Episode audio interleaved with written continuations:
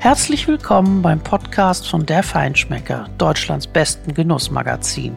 Bei uns lernen Sie bekannte Köche und Winzer kennen, aber auch Menschen, die großartige Lebensmittel produzieren oder in der Foodszene etwas bewegen – ich bin Madeleine Jakic, Herausgeberin des Magazins und heute zu Besuch im Schlossgut Diel an der Nahe bei einem großen Winzertalent in der Welt deutscher Spitzenweine. Mir gegenüber sitzt Caroline Diel, heute Schlossherrin und Chefin in Weinberg und Weinkeller. Sie hat es in relativ kurzer Zeit geschafft, die Weine ihres bekannten Betriebes zu ganz neuen Höhen zu führen. Und wie nebenbei, könnte man fast meinen, hat Caroline Diel eine eigene Familie gegründet und drei Kinder zur Welt gebracht, die sie gemeinsam mit Ehemann Sylvain aufzieht. Diese Frau hat jeden Tag ganz schön viel auf dem Zettel.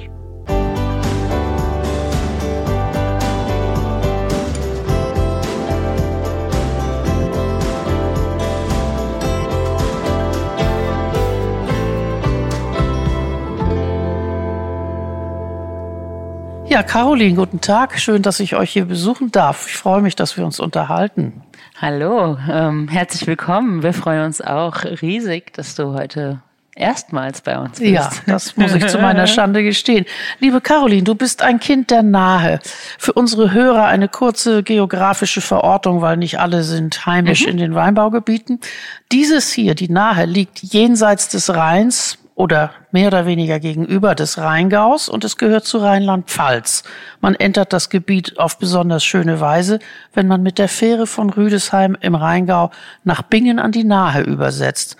Caroline, ist das soweit alles richtig? Das ist alles richtig. Super. Genau. Weil also unsere Leser und Hörer nehmen uns Geografiefehler sehr, sehr übel. Deswegen äh, möchte ich mich da lieber absetzen. Genau, in, in Bingen fließt die Nahe ja in den Rhein. In den Rhein, also genau, genau. genau. Was ist denn für dich Heimat, wenn du an die Nahe denkst? Ja, Heimat ist natürlich sehr, sehr vieles. Ich muss das jetzt gerade mal so ein kleines bisschen sortieren. Ähm, ich denke, das aller, aller ähm, Wichtigste an der Nahe, wenn ich es jetzt beruflich äh, oder aus Winzersicht sehe, ist, dass wir ein ganz, ganz tolles Gebiet haben mit einer großen, großen Vielzahl verschiedener Böden.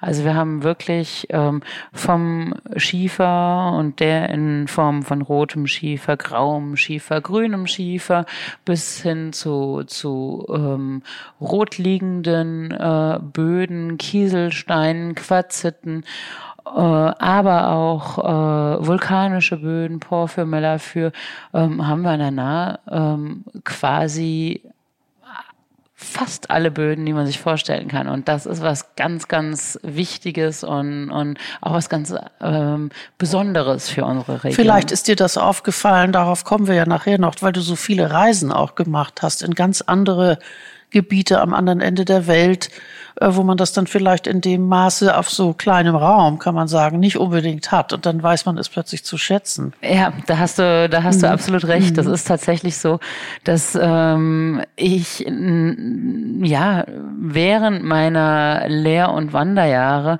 halt eben sehr viel gesehen habe und mh, jeder natürlich irgendwo über Terroir und Herkunft redet, aber ähm, ich habe wiederum auch gesehen, dass niemand oder kein Ort, wo ich, wo ich zu Gast war, ähm, eine wirklich so echte Vielfalt auf so kleinem Raum hatte, wie, wie wir das hier haben. Und der Schiefer Und ist, ist ja auch ein Luxus irgendwie, nicht? Für den Wein, genau. oder? Ja, ist was, ist was ganz Besonderes. Mhm. Schiefer ähm, bringt, äh, verleiht den Weinen immer so eine ganz äh, besondere mineralische Note, ähm, oft auch eine sehr feine und, und, und verspielte Art.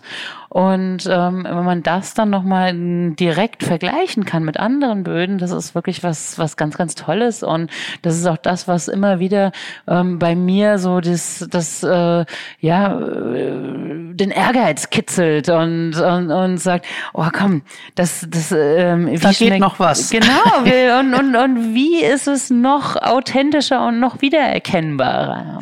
Woran kannst du denn erkennen, welcher Schiefer authentisch zum Ausdruck kommt in deinem Wein. Du isst ja keinen Schiefer, aber du kannst es aus Erfahrung beurteilen oder schmeckst du an einem Wein, da hätte man noch mehr machen können von dieser Lage? Wie geht das eigentlich? Ähm Also ich glaube, Erfahrung ist ein ganz, ganz wichtiger Punkt in, in, in, in der Geschichte.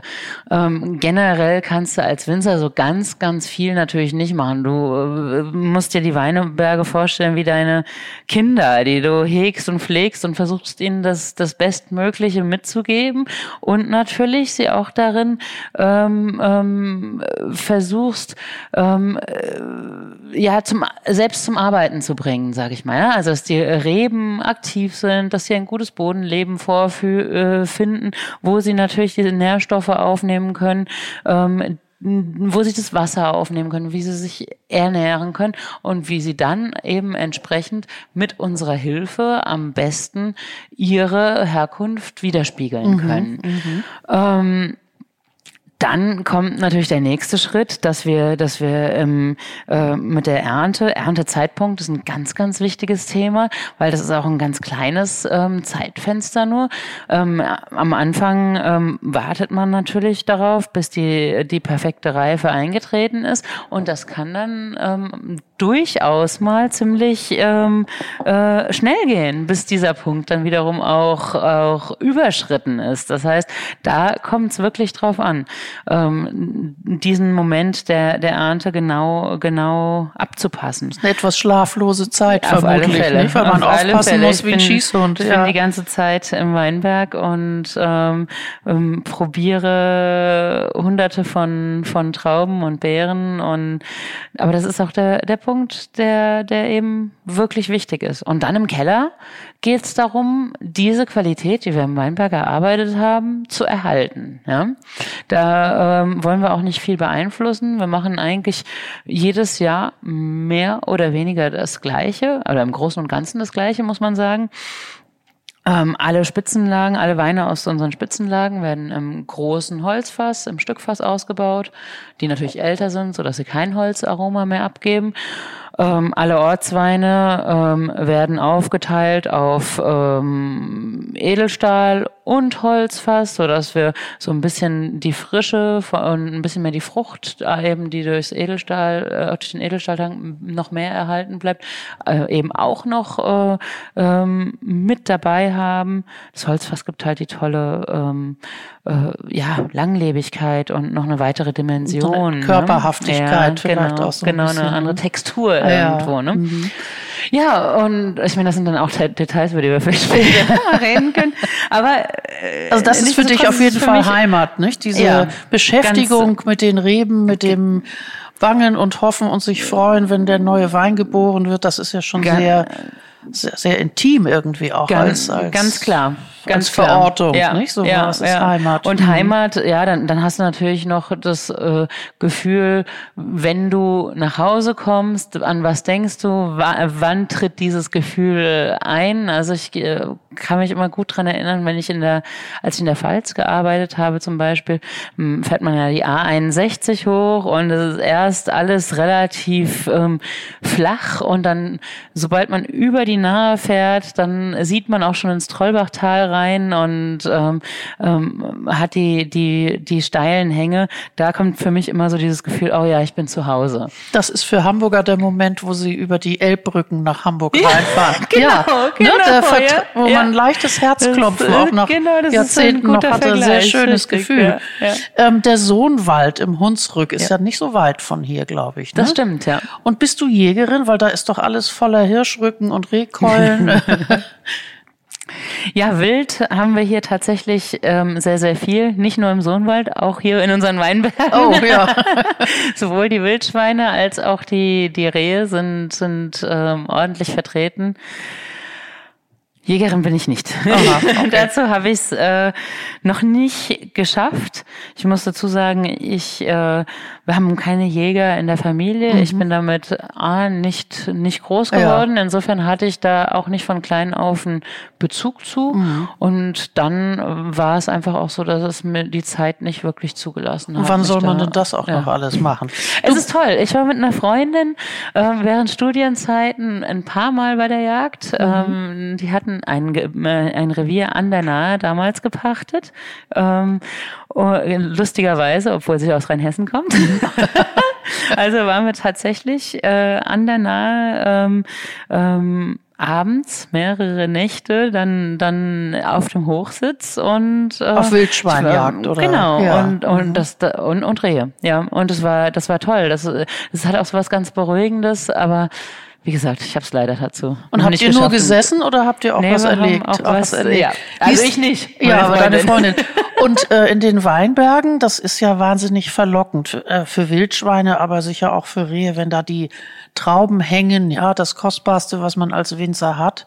Und dann wollen die das aber gerne essen. Was, was macht man hier dagegen? Die Wildschweine wissen halt auch, was ihnen gut, was, ja, also ja. die Rehe wissen auch, was ihnen mhm. schmeckt, ne? Beide eigentlich.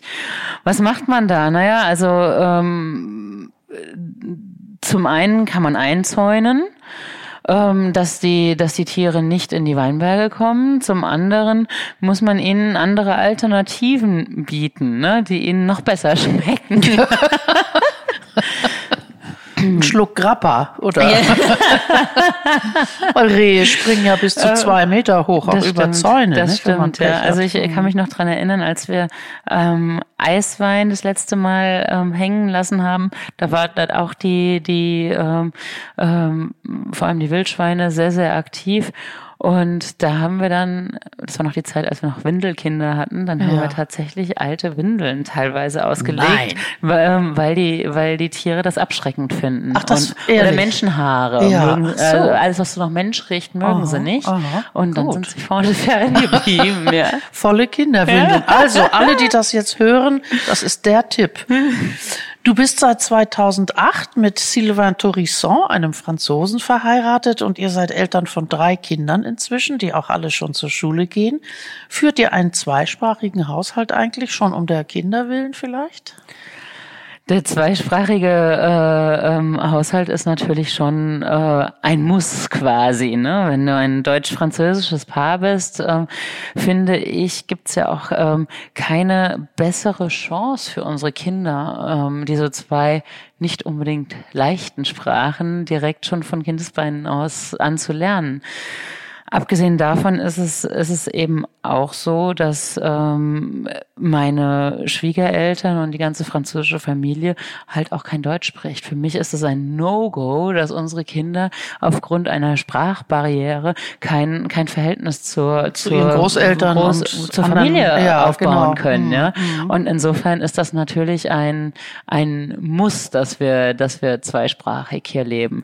Es ist übrigens auch ganz lustig, als ähm, wir uns kennenlernen, kennenlernten, sagte Silva immer zu mir, äh, am ersten Tag, naja, die Franzosen immer, äh, die Deutschen immer, wenn sie hören, dass ich Franzose bin, wollen sie nur noch Französisch mit mir sprechen. Da habe ich gesagt, okay, jetzt weiß ich, was ich nicht mache. Also habe ich nie Französisch mit ihm gesprochen ähm, nach schon drei Wochen äh, äh, des Zusammenseins habe ich ihn aber dann mit bei seiner Familie besucht und ähm, dann anfangs übersetzte er mir jeden Satz, den seine Mutter sagte. Weil er keine Ahnung hatte, wie gut du das kannst. Und das war dann schon eine schöne. Ja, das ist herrlich. Es genau. bis heute, naja, du hast mich ja ganz schön auf den Arm genommen. Ich so, nein, ich habe dich nicht auf den Arm genommen, du hast mich nie gefragt. Und du hast mir gesagt, wie blöd du es findest, dass die Deutschen immer sofort mit dir Französisch sprechen Also dein wollen. Französisch ist bestimmt so gut wie das Deutsch deines Mannes, oder? Also ich würde sagen, nicht ganz so gut. Mm, Sylvain hat ja zum einen Deutsch ähm, studiert und zum mhm. anderen lebt er seit mehr als zehn Jahren in Deutschland. Ja, okay. Insofern ist es bei ihm schon sehr, sehr, sehr in Fleisch und Blut äh, übergegangen. Und bei mir ist es ja so, dass ich Französisch vor allem in Weinbergen gelernt habe. Man ähm, Tolles Fachvokabular. Auch, äh, viel Fachvokabular und ähm, sehr viel Umgangssprache lernt. Die, die ist ganz wichtig. Man, als erstes muss man in einer Fremdsprache immer fluchen können. Ja, das ist richtig. Das habe ich das auch gelernt. geht in Französisch sehr das geht gut. wunderbar. Auch. Und wie Französisch, sagen wir mal, bist du durch Silva eigentlich geworden? Hast du gewisse Vorlieben oder Lebenseinstellungen, Gewohnheiten von ihm übernommen? Also ich glaube, ähm, wir ergänzen uns uns äh, wunderbar, vor allem darin, dass eigentlich ich fast französischer in meiner Lebenseinstellung, Lebenshaltung Ach. bin als er und er fast deutscher als ich. ist ja unglaublich. ja. ja, da passt ihr super genau, zusammen, genau. Oder? Also ah. ich bin der äh, absolute ähm, Bauchmensch, der, der auch eher chaotisch ist, alles auf den letzten Drücker und äh, ja, immer und so einen sinnlichen dran. Angang ans, ans genau. Leben auch. Und na gut, Silvan ist auch Bauchmensch, muss ja. man sagen, aber er ist der sehr, sehr organisierte, der eigentlich auch hier den Laden und die Familie zusammenhält. Super, du hast den richtigen dir ausgesucht. Absolut. Wer kocht denn bei euch zu Hause? Für gewöhnlich? Das ist tatsächlich auch meistens Silber. Silber, ja. Wir kochen auch gerne zusammen, wenn wir Zeit haben. Mhm. Aber ich würde sagen, 90 Prozent ist es doch ja. Silber. Ah, du hast alles richtig gemacht, Caroline. Und wer sucht den Wein zum Essen aus?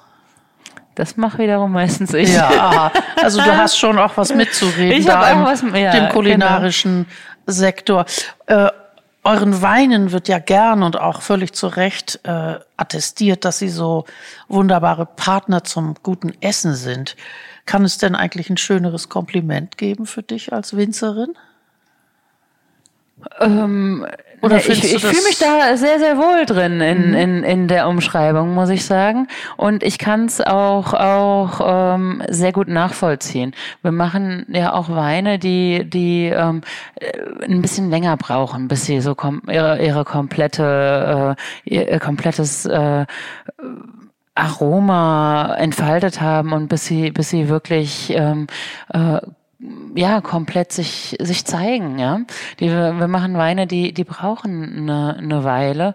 Und genau das ist eben auch der Punkt. Diese diese Kombination von Mineralik Frucht und irgendwie so einem gesettelten Dasein passt wunderbar zum Essen. Und ich fühle mich in dieser, dieser Ecke sehr wohl. Und sehr gute Weine gehören nun mal zu einem sehr guten Essen. Genau, das ist, ist eigentlich es, eine, ja. eine, eine, eine, Partnerschaft. Ja. Und, ja, und das ist auch unser Leben, ehrlich gesagt. Ne? Essen und Wein ist ein ganz, ganz großer Bestandteil unseres Lebens. Ja. Und insofern, was gibt's da Schöneres als äh, ähm, dann auch noch äh, von außen sozusagen äh, das bestätigt, das zu, bestätigt bekommen, zu bekommen, dass das mhm. gut passt. Ja.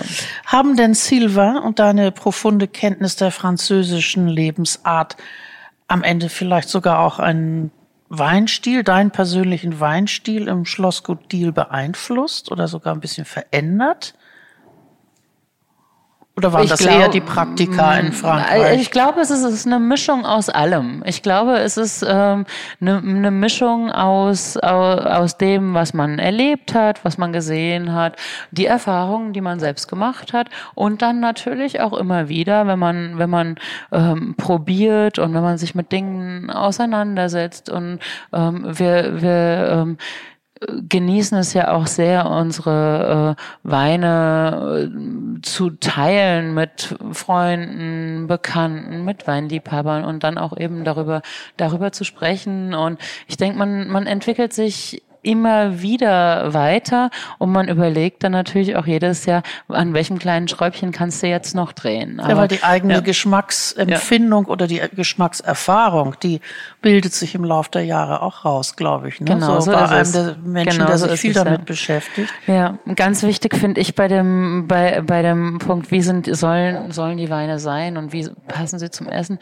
Ich finde, ich finde es ganz, ganz wichtig eigentlich, dass ein Wein jetzt auch, ähm, ja immer irgendwo was was packendes hat. Also für uns hier an der Nahe ist es oft so eine gewisse Mineralik, so eine gewisse Frische gepaart mit dieser saftigen und würzigen Struktur, die dann wiederum gut zum Essen passt.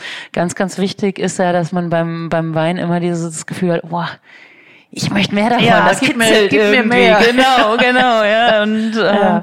ja, die Schieferböden, Böden, die tragen, Entschuldigung, die tragen auch dazu bei, glaube ich, dass die Weine von der Nahe ja generell, wenn sie sehr gut sind, äh, gerade die Rieslinge, die haben ja eigentlich so alles, nicht, was ein mm. Riesling haben kann. Ja. Das finde ich so, das ist so meine Erkenntnis nach jahrelangem Selbstversuchen. Ja. dass äh, die sind sowohl gehaltvoll, aber sie sind auch tänzerisch und sie sind äh, nicht so leicht, nicht so schwer. Genau, also sehr facettenreich einfach. Toll. Man hat also eigentlich ja, äh, an der an der Nahe eigentlich äh, ja alle alle Komponenten, die man sich in so einem äh, ja Wein oder vor allem in einem Riesling vorstellt. Ne? Vor allen Dingen, du hast es ja jetzt auch noch geschafft, in deinem Portfolio die Champagnerlücke zu schließen ne, mit diesen wunderbaren Riesling-Sekten. Also das ist wirklich auch hochklassig und davon verstehst du was, das schmeckt man richtig. Mhm. Das macht auch äh, richtig Spaß, muss ich sagen. Also ich habe ja auch ein Praktikum in der Champagne bei Ruinart gemacht. Das ist schon ein paar Jährchen her. Mhm. Aber ich liebe, ich liebe Champagner und, und liebe mittlerweile auch die, die Winzer-Champagne. Da gibt es so viele tolle kleine Häuser, also kleine Winzer, die ähnliche Strukturen haben, wie, wie wir hier von der Größe her, die damit so viel, so viel Leidenschaft und Begeisterung rangehen. Ähm, das macht einfach richtig, richtig viel Spaß. Und ich habe natürlich jetzt auch den, den, das Glück, dass wir, oder dass auch mein Vater schon relativ früh mit dem Sekt begonnen hat, schon bevor ich ähm, 2006 nach Hause kam, so dass wir tatsächlich ähm, jetzt auch schon ähm, auf, auf äh, lang gereifte äh, Grundweine zurückgreifen können, die natürlich eine ganz andere, äh, ein ganz anderes Selbstverständnis haben. Ne? Da ne? eine ganz andere fünf, Perlage. sechs oder noch mehr Oder noch Jahren. mehr, zehn ja. Jahre, bis zu zehn Jahre. Das muss genau. man sich auch mal klar machen. Das bedeutet sechs bis neun Jahre kein Cashflow in. Nicht? Die das ist richtig. Das kostet Keller und es kostet erstmal, bevor dann wieder was reinkommt. Aber genau, das ist das genau Geheimnis. So ja. Großer Champagner genauso, nicht? Wie, genau, wie genau.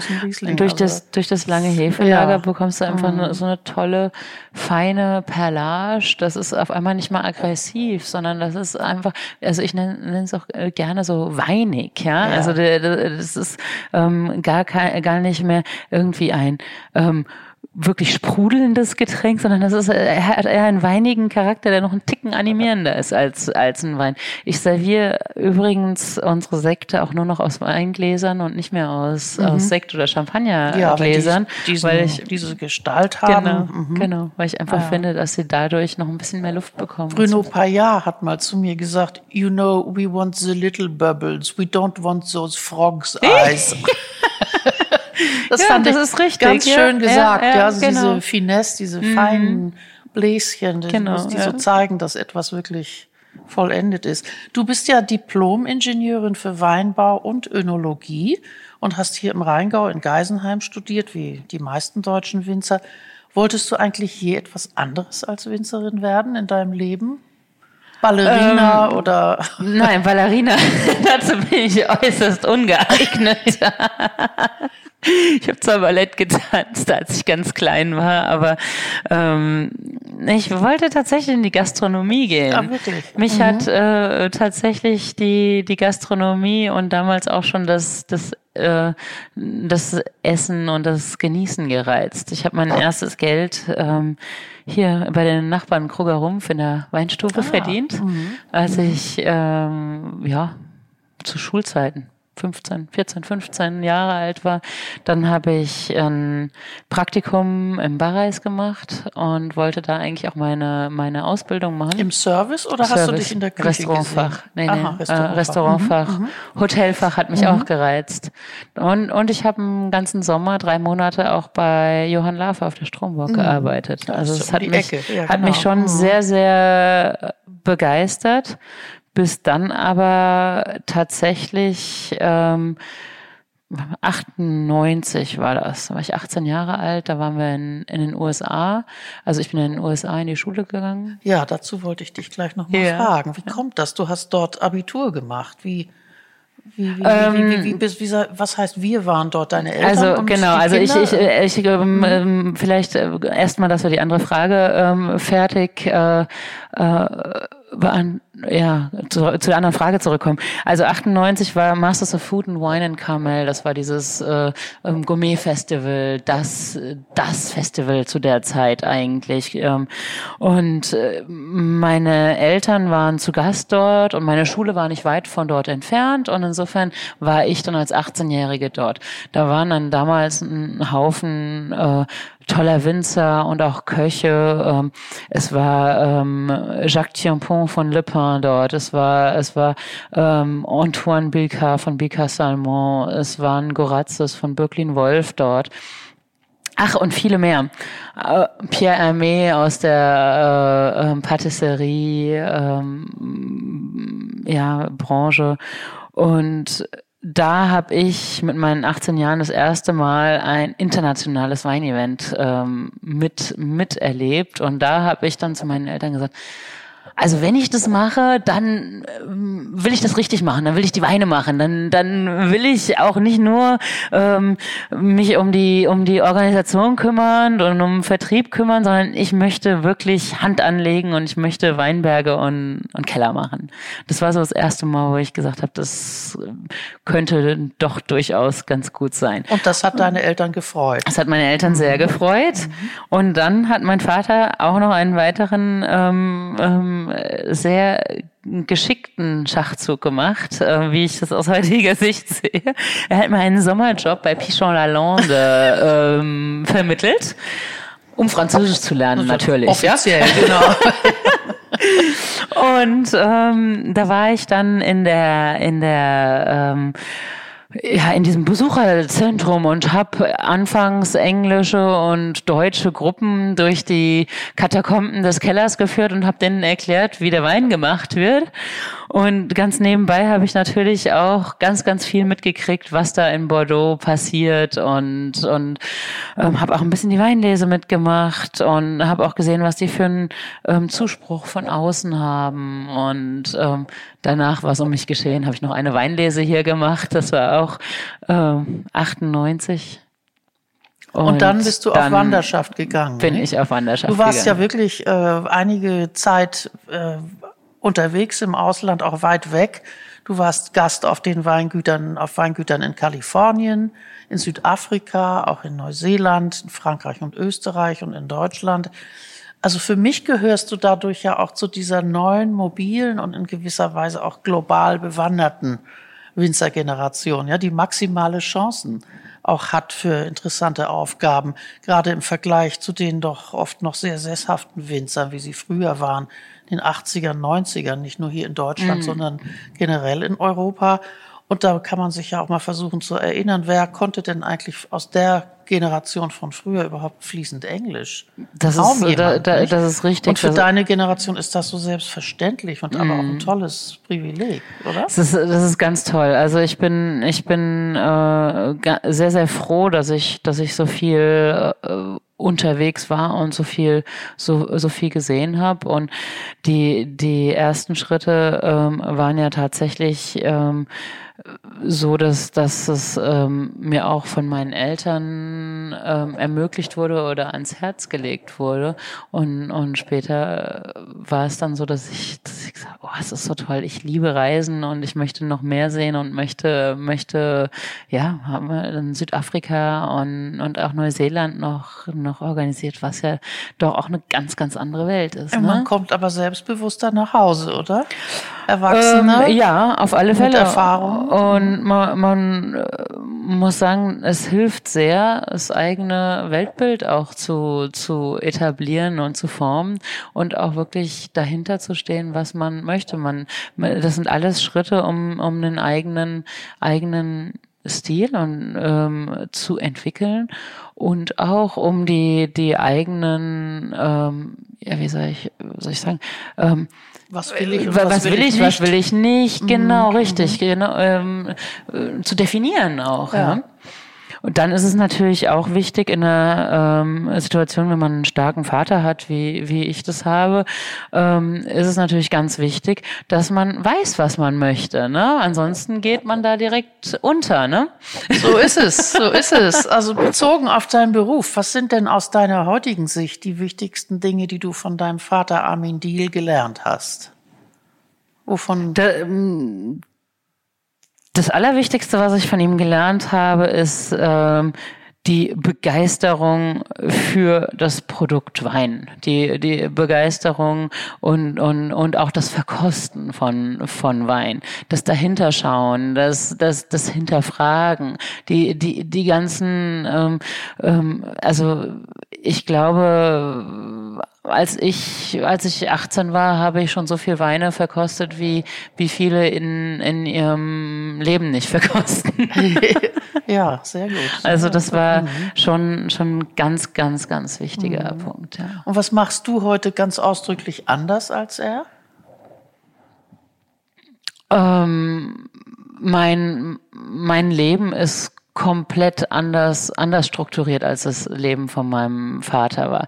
Ähm, mein Vater war, war, war oder ist ja immer noch ein, ein Mensch, der, der ähm, ja eine, eine tolle äh, ähm, Perspektive hat, eine ganz klare Sicht der Dinge, ähm, sehr, sehr viel gesehen hat und sehr viel ähm, auch, auch ähm, super beurteilen kann.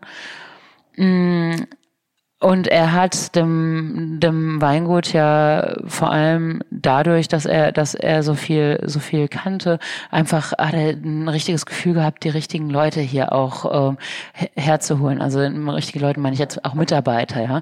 Mein Vater ist ja kein Önologe und auch kein gelernter Winzer, sondern er hat ähm, ja sozusagen die Gesamtorganisation äh, und Ausrichtung des Weingutes übernommen mhm. und hat eine, eine Top-Zunge und hat das Instinkt sicher gemacht. Genau so ist es. Okay. Und hat durch den, durch seine wirklich äh, top ausgebildete Zunge einfach dann auch äh, ganz klar die, die, die, die äh, Parameter vorgegeben. Ähm, ich komme natürlich von einem ganz anderen Punkt. Ich habe beim Weinberg angefangen. Ich bin von Anfang an erstmal in den Weinberg gegangen, habe geschaut, ähm, was haben wir, wie können wir welche Parzelle noch weiter ver, äh, ähm, ja, fördern, dass sie vielleicht noch ein bisschen besser äh, ähm, schönere Trauben bringt, dass, dass das von der Balance her stimmt.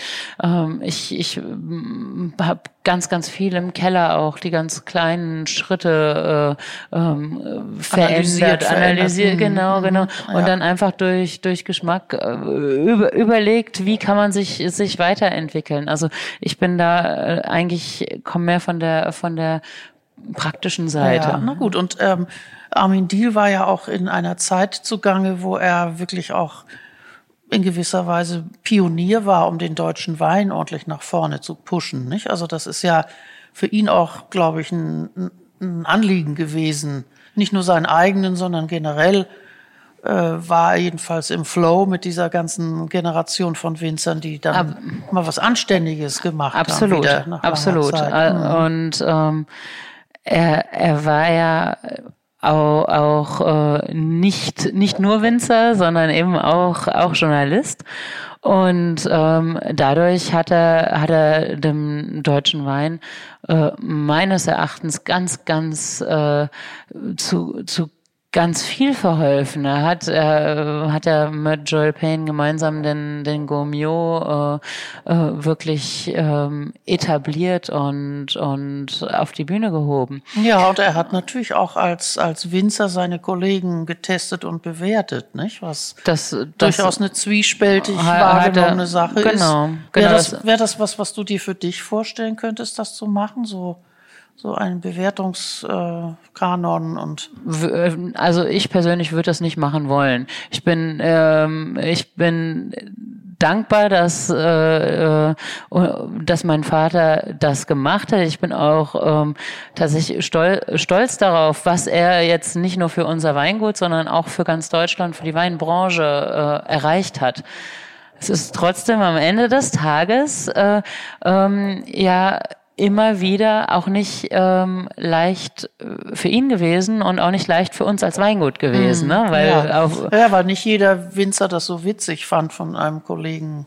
Genau. Zu werden. Naja. Man kann natürlich auch immer wieder die andere Seite sehen und sagen, wer kann das Leben eines Winzers besser verstehen als ein Winzer? Ne? Ja. Also genau, es hat immer ich, viele Facetten, je nachdem, wie man da drauf guckt. Ich bin ehrlich gesagt froh, dass er es nicht mehr macht. und ich glaube, er mittlerweile auch. Ja, ja, ja, okay. Und das, äh, äh damit bewegst du dich wieder auf neutralem Terrain genau, irgendwie für dich. Genau. Ne? Ja. Ähm, Armin Diel, dein Vater, hat dich 2012 ja, glaube ich, offiziell als seine Nachfolgerin vorgestellt. Und ist das eigentlich schwierig, wenn man so einen doch meinungsstarken, kann man sagen, dominanten mhm. Vater hat? Das ist ja für die meisten Kinder nicht so leicht, aus, aus dem Schatten mm. solcher starken Figuren zu treten. Wann bist du denn ans Sonnenlicht geraten, sozusagen, neben ihm? Ne, ich ähm, habe äh, das Gefühl, dass, äh, dass es natürlich schon immer eine, eine ähm, Sache ist, die nicht leicht ist mit ähm, dominanten ähm, Eltern oder Vätern. Ich glaube aber, dass tatsächlich ähm, das Verhältnis Vater-Tochter ein anderes ist als Vater-Sohn.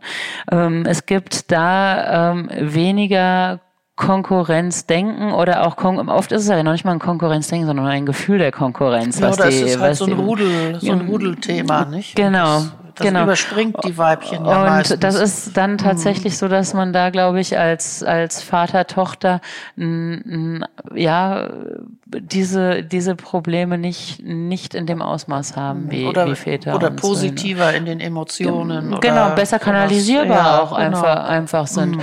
Und insofern, ähm, muss ich sagen, ich bin mit großen, weiten Armen aufgenommen worden von Anfang an von, von meinem Vater und äh, habe auch das Gefühl, dass er von Anfang an sehr stolz darauf war, was ich gemacht habe und, und ähm, hat mir auch wirklich ähm, eine große Spielwiese äh, überlassen. Er, ähm, das muss ich auch sagen.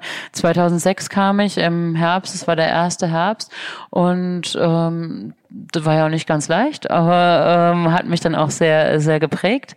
Und dann 2007 ging es dann schon gleich los. Er hat sich dann nicht eingemischt und hat gesagt, ich möchte jetzt, dass wir das so und so machen, sondern ähm, mein Vater hat mir da blind, blind vertraut. Und ja, der hat, gesagt, hat auch ähm, schon, verstanden ja? und Respekt gehabt, dass du vom ja. Fach bist auch. Nicht? Genau. Also da ist ja auch was äh, Neues quasi in die Familie mit dir reingewachsen. Genau. Wo er Vertrauen haben konnte, dass du ja natürlich weißt, was du tust ja. äh, am, am, Fass und am Weinstock. Das Schlossgut Diel ist ja seit 1802, glaube ich, im Besitz der Richtig, Familie. Ja. Das mhm. steht auch auf der Halsbanderole zum Beispiel beim Sekt. Ähm, also sind das fast 120 Jahre.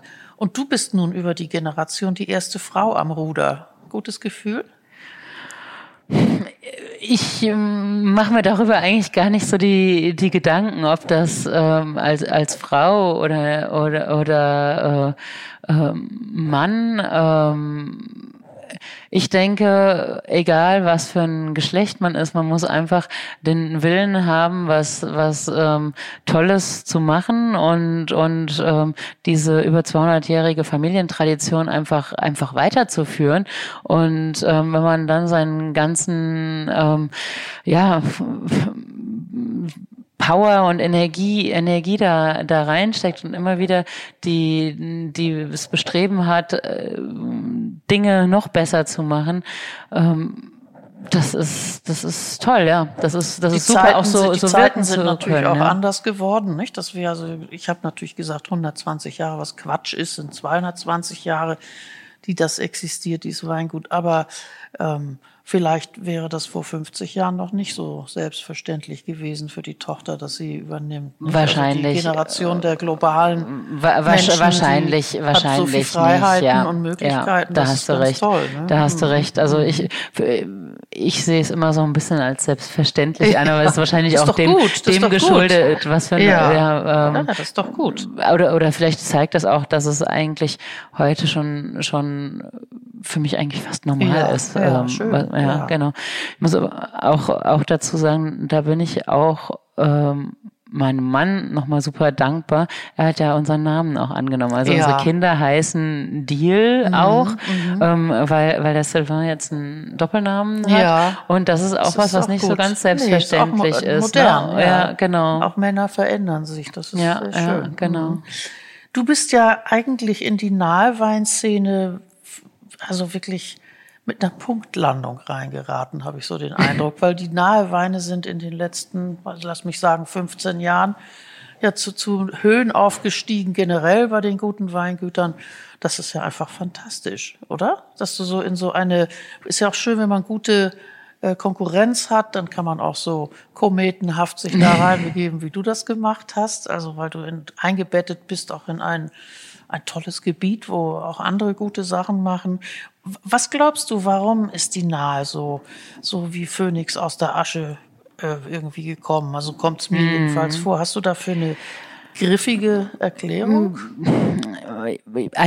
Ja, also ich habe zumindest meine Wahrnehmung darüber. Klar, ich habe das Gefühl, dass die nahe ähm, ein so so tolles ähm, Gebiet ist, wo sich so viel getan hat. A weil die Grundlage toll ist, weil die Böden, über die wir ja vorher schon gesprochen haben, einfach so vielseitig und toll sind.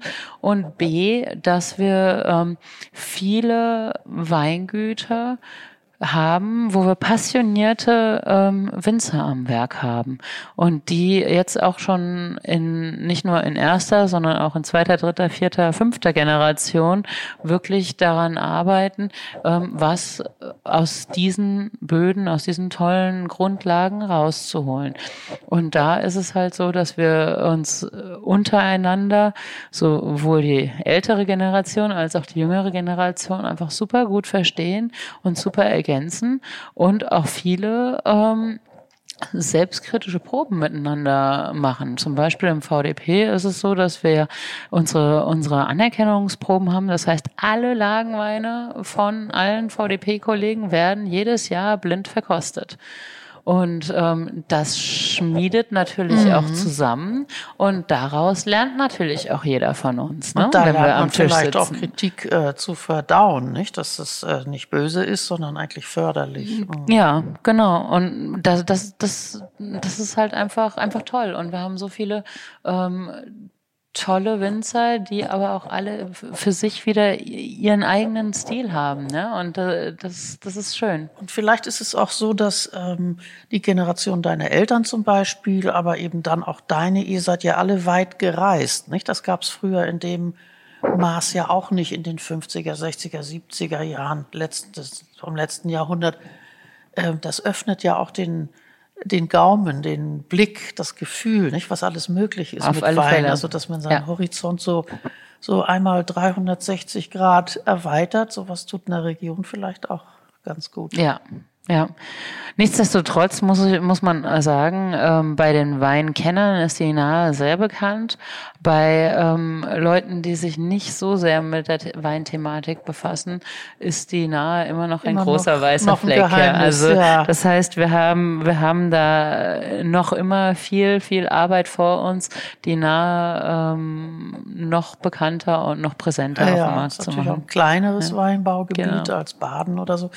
Was war das für ein Gefühl, als dir und deinem Mann klar wurde, dass ihr nun ab 1. Juli 2019 fortan alles kontrollieren könnt, dass ihr alles aber auch verantworten müsst. Also Weinberge, Schloss, Keller, Fässer, historische Burg. Das muss doch ein großer Tag für euch. Oder habt ihr geweint und habt gedacht, oh Gott, Weder noch, muss ich sagen. Es war ähm, am Anfang, du kannst es gar nicht so ganz ähm, greifen. Ja, das, das ist so ein Prozess, der kommt dann nach und nach. Äh, ganz am Anfang hast du tatsächlich eher so viel Respekt davor, wie viel Verantwortung du jetzt natürlich wirklich zu tragen hast und zu stemmen hast, dass alles von von uns abhängt. Ja, ich meine, wir haben ja auch noch äh, fast zehn Mitarbeiter, die äh, ähm, bezahlt werden müssen, be genau. auch mhm. bezahlt werden müssen und und und. Also das heißt, ähm, es ist ja schon auch eine, eine große Verantwortung, die man hat. Und da muss ich sagen, ganz am Anfang war das eher das Gefühl, wow, wie, mhm. wie schaffen wir das? Also Respekt vor der Situation. Ähm, dann haben wir ja äh, im, im Herbst unsere ähm, leicht überarbeiteten Etiketten ähm, drucken lassen und das war so das erste ähm, kleine Stückchen, wo wir gesagt haben, oh guck mal, das ist jetzt äh, genauso, wie wir uns das vorstellen. Wir haben es gar nicht viel und verändert. Auch das Signal ja? nach draußen, nicht? Guck genau. mal, hier passiert was. Genau, mhm. genau, ja. Und wir haben, wir haben, äh, es kaum verändert. Ich muss es dir gleich nochmal zeigen, ja. wie es aussieht. Mhm. Ähm, das, das große Deal ist geblieben. Das habe ich ja schon damals mit meinem Vater gemeinsam entwickelt. Ähm, und das haben wir jetzt nur fortentwickelt und haben es ein kleines bisschen moderner, ein kleines bisschen reduzierter gemacht.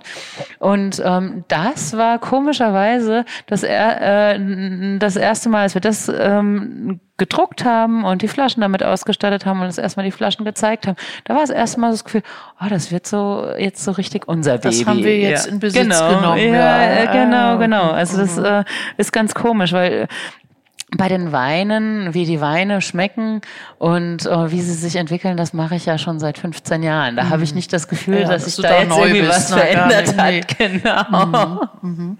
Aber so ähm, schlaflose Nächte, ich weiß nicht, hat man die Banken im Nacken oder vielleicht den Denkmalschutz und dann kommen Unwetter, dann kommt Frost im Frühjahr und Hagel im Sommer. Also oh, du hast eigentlich jetzt schon einen guten Rundumschlag gemacht. Es gibt natürlich so immer mal eins mhm. von diesen Themen. Ja. Zum Glück, toi, toi, toi, muss ich sagen, alles zusammen gab es bisher noch nicht. und ich hoffe, wird auch nicht War eigentlich mal Tip aber, und Choice, ja, zum Ankreuzen. aber ähm, du hast es vollkommen auf den Punkt gebracht. All diese Themen bringen immer mal wieder schlaflose Nächte, ja. Aber ihr seid jetzt nicht äh, eingeknickt und gedacht, oh nein, wie schrecklich, das, wie sollen wir das schaffen? Nein. Ihr, ihr wuppt das ja gemeinsam, glaube ich, mit sehr viel toller Kooperation auch zwischen dir und Sylvain, was ich beobachte. Ähm, der Kellermeister Christoph Friedrich, der hat schon mit deinem Vater mhm, gearbeitet, mhm, ist genau. auch noch da, ne? Der ist noch da. Also es gibt so feste Eckpunkte im Haus, was ja bestimmt auch erstmal hilft. Genau. Wenn man da Loyalität erwarten kann ja. auch und dass ja. es Kontinuität gibt, genau. die ist ja auch Christoph Rech, das ist, das ist ähm, ganz toll, der ist seit 1998 da. Das mhm. heißt, der ist schon acht Jahre länger im Betrieb als ich. Mhm. Und ähm, am Anfang, als ich aus Geisenheim zurückkam, habe ich mir gedacht, naja, der wird ähm, wahrscheinlich jetzt sagen, ach, was, äh, was soll ich noch hier, ähm, ja. ähm, wenn jetzt die Tochter kommt und so weiter. Äh, ich habe ich hab genau das Gegenteil als mittlerweile als, als Gefühl. Ich glaube, für ihn ist es ähm, ein, ein Stück weit ähm, ja, Entlastung, Befreiung, dass er nicht die ganze Verantwortung alleine tragen und muss, sondern dass wir Kollegin. viel mehr, viel mehr einen Austausch ja. haben und dass im Zweifel ähm, ich ja die Entscheidung treffe und, und nicht er es mir erklären muss, warum jetzt das und das so und so mhm. Äh, gelaufen ist. Ja, also es ist eine ganz tolle ähm, Zusammenarbeit auch mit, mit Christoph Friedrich auch, auch wir ergänzen uns, uns super.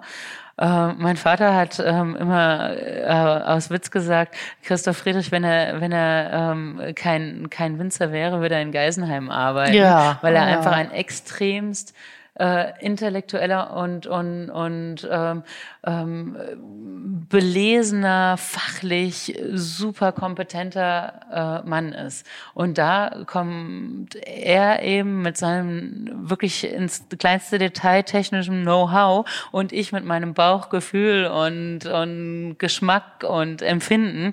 Das ist eine super Kombination. Eine tolle, eine Cuvée ja. quasi ja, aus, genau. aus Kompetenzen.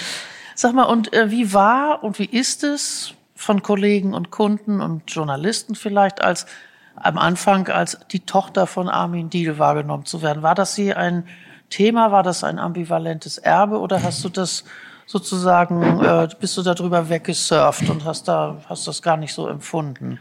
Weil der Druck ist ja schon groß, nicht? Wenn man so ähm, ja, also ich, ich habe versucht, darüber hinweg zu surfen, ja, wenn man es ja. ähm, so sagen möchte.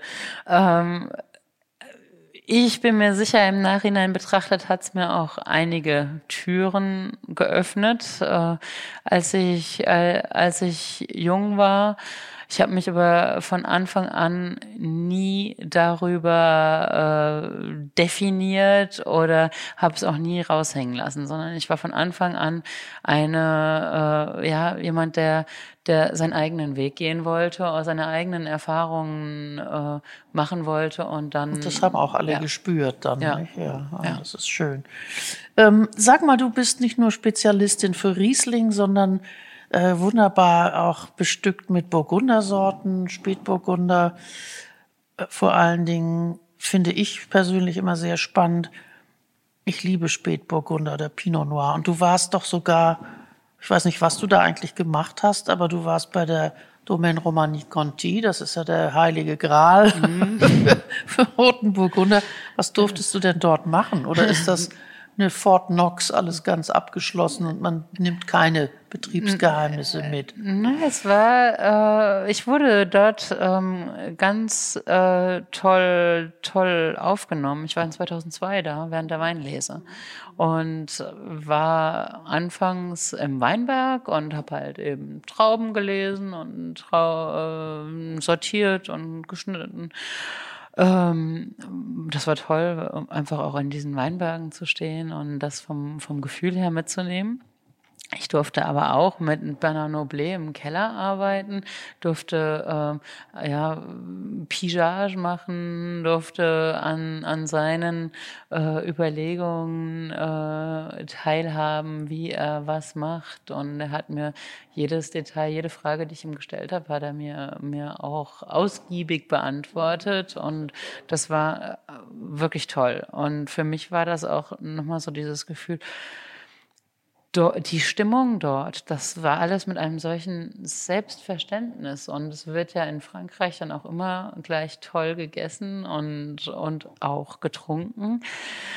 Und ähm, es, es gab gemeinsames Mittagessen je, jeden Mittag und das gemeinsame Mittagessen für die Erntemannschaft, die 75 Personen waren, ähm, war nicht nur ein Gericht, sondern es gab jeden Mittag eine Vorspeise, einen Hauptgang, einen Käse und ein Dessert. Das gehört dazu den Menschenrechten, nicht? Das genau, großartig. Genau so ist es. Und das war eine so tolle, lockere Stimmung auch mit den, mit den äh, Mitarbeitern, die ganzjährig dort sind, aber auch alle die, die, die nur zur Weinlese gekommen sind. Jeder kannte irgendwie jemanden, der dort arbeite, arbeitete und kam über irgendwelche Verbindungen große dorthin. Familie. Es war wie eine große Familie, genau mhm. so ist es. Ja. Was würdest du denn im Rückblick sagen, was machen die bei Romane Conti so besonders gut, dass sie, ich meine, gut, diese Preise, über die müssen wir nicht reden, aber die Qualität ist ja unbestritten fantastisch. Was machen die besonders gut und was ist das, was diese Weine so, ist das der Boden, sind das die, die Auswahl der, der, der Reben?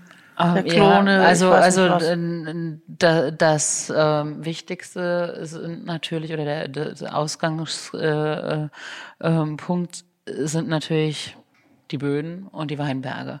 Also das ist, das ist mal die Basis und dann ähm, bearbeiten die das einfach mit einer solchen ähm, Disziplin und Konsequenz und ähm, führen das auch im, im, im Keller entsprechend weiter. Das Handverlesen, äh, nicht auch? Ja, das genau, gesehen. Mhm. Genau, richtig. Und es wird nicht ständig was verändert, sondern man hat seinen Weg und man, man ähm, hat vielleicht ein paar Kleinigkeiten, die jedes Jahr dann, dann nochmal noch, äh, ja, ein bisschen anders gemacht werden. Aber im Großen und Ganzen hat man seine klassische Linie, die, die verfolgt wird. Also es ist ein bisschen so wie das, was du eingangs auch für, für, für deine Ideen erzählt mhm. hast. Bloß nicht immer alles umgraben und neu, sondern verfeinern, was man genau. hat. Mhm. Genau, ah, ja. genau. Ja, ja vielleicht äh, liegt in der Ruhe tatsächlich die Kraft, nicht? Dass man das, äh, nicht sich treiben lässt von jemandem, was zu verändern oder modische ja, Dinge glaube, zu tun. Ja, glaube ich mhm. äh, schon. Mhm. Also in dem Fall ist es, glaube ich, ganz, ganz wichtig, da auch wirklich am Ball zu bleiben. Natürlich immer versuchen, das Beste, Bestmögliche zu, zu tun und dann konsequent. Und Vertrauen haben in das, genau. was man tut. Ne? Genau. Die Namen deutscher Weinbergslagen sind ja oft wirklich ganz anmutig oder richtig lustig oder auch mal ziemlich drastisch. Und für Ausländer sind sie sowieso fast nie gut auszusprechen. Ihr habt so ein charmantes Pittermännchen und ein verheißungsvolles Goldloch in euren äh, Lagen. Was bedeuten denn diese Namen eigentlich? Woher kommen die? Das ähm, Pittermännchen geht zurück auf eine Silbermünze im Mittelalter, die ähm, hieß Peter Mengen und ist dann im Rheinischen zum Pittermännchen abgewandelt worden. Äh, die Kölner finden die Lage Pittermännchen ähm, auch immer besonders spannend, weil sie das kleine Bierfässchen haben, was Pittermännchen heißt. Ah. Und äh, auch da, auch die Bezeichnung geht auf diese Silbermünze übrigens. Ein, ein, ein, total ja. sympathischer Name. Ja. Ähm, und, ja Und das Goldloch äh, ähm, stammt aus, aus einer Zeit, ja, oder stammt von einer Sage, wo, wo es hieß, dass im Goldloch nach Gold gegraben wurde. Leider wurde nichts gefunden. Sonst das Gold ist das, was man da genau, produziert. Was wir da produzieren, ja, genau. genau. richtig, mm, ja. Mm. Das ist äh, unser Schatz, den wir ja, produzieren. Genau, den ihr heben Fälle. müsst. Genau. genau. Ihr habt ja drei Kinder. Ähm, ich glaube, Familie ist für euch hier auch ein ganz starkes Moment, um das ja. alles gut zu machen. Also den Eindruck habe ich.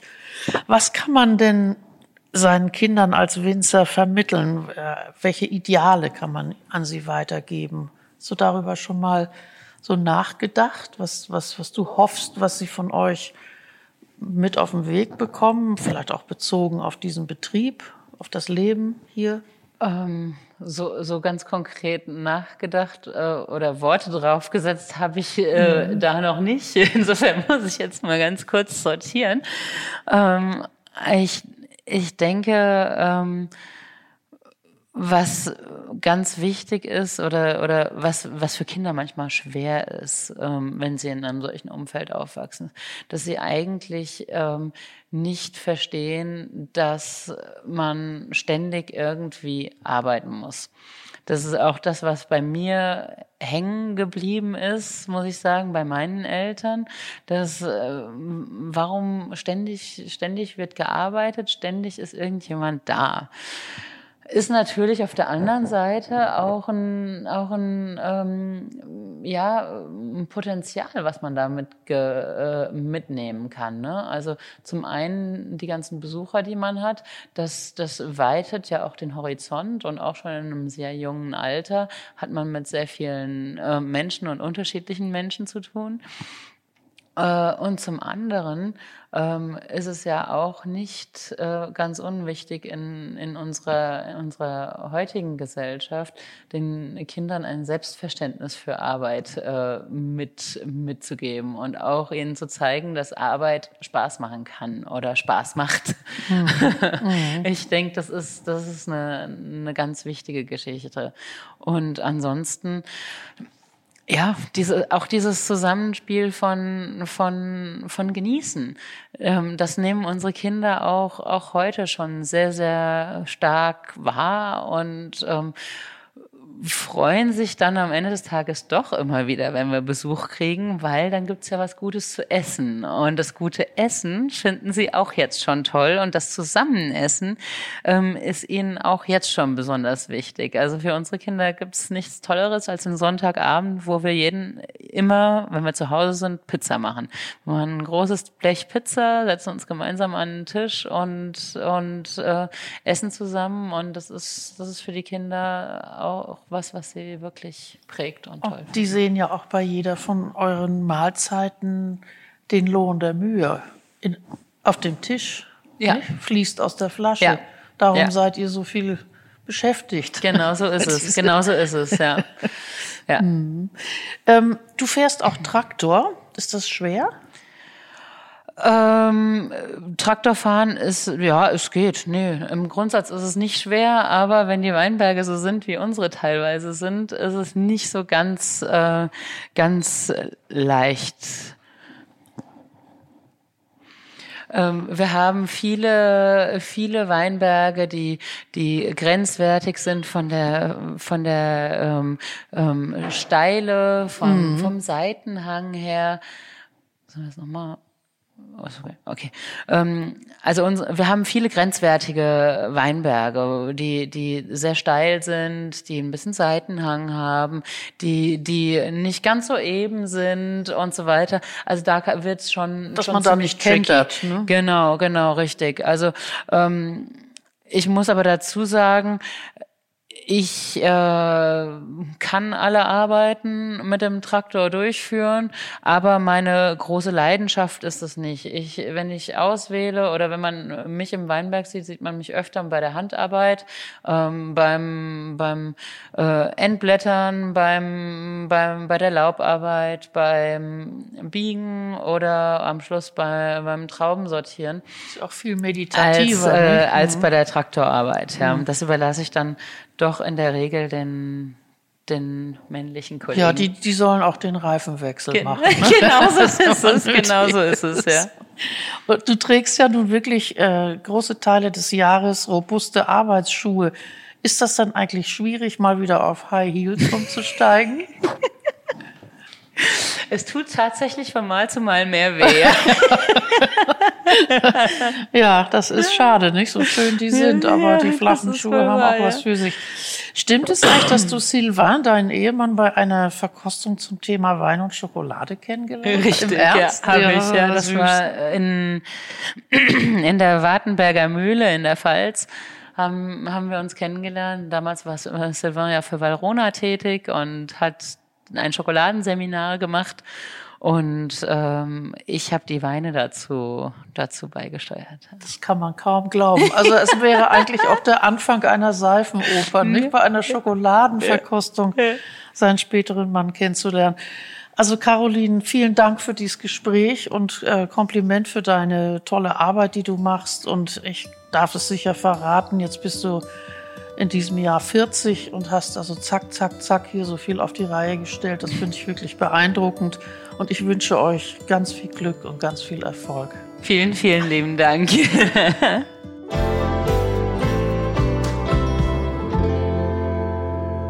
Das Leben genießen, reisen, essen, trinken. Dieses Leitmotiv unseres Magazins finden Sie auch im Feinschmecker Podcast wieder. Alle zwei Wochen neu. Wir bleiben im Gespräch mit interessanten Gästen. Ein großes Menü mit vielen weiteren spannenden Geschichten finden Sie in jeder Ausgabe des Feinschmeckers, Monat für Monat frisch bei Ihrem gut sortierten Zeitschriftenhändler. Und natürlich lohnt sich auch ein Besuch bei feinschmecker.de. Tschüss.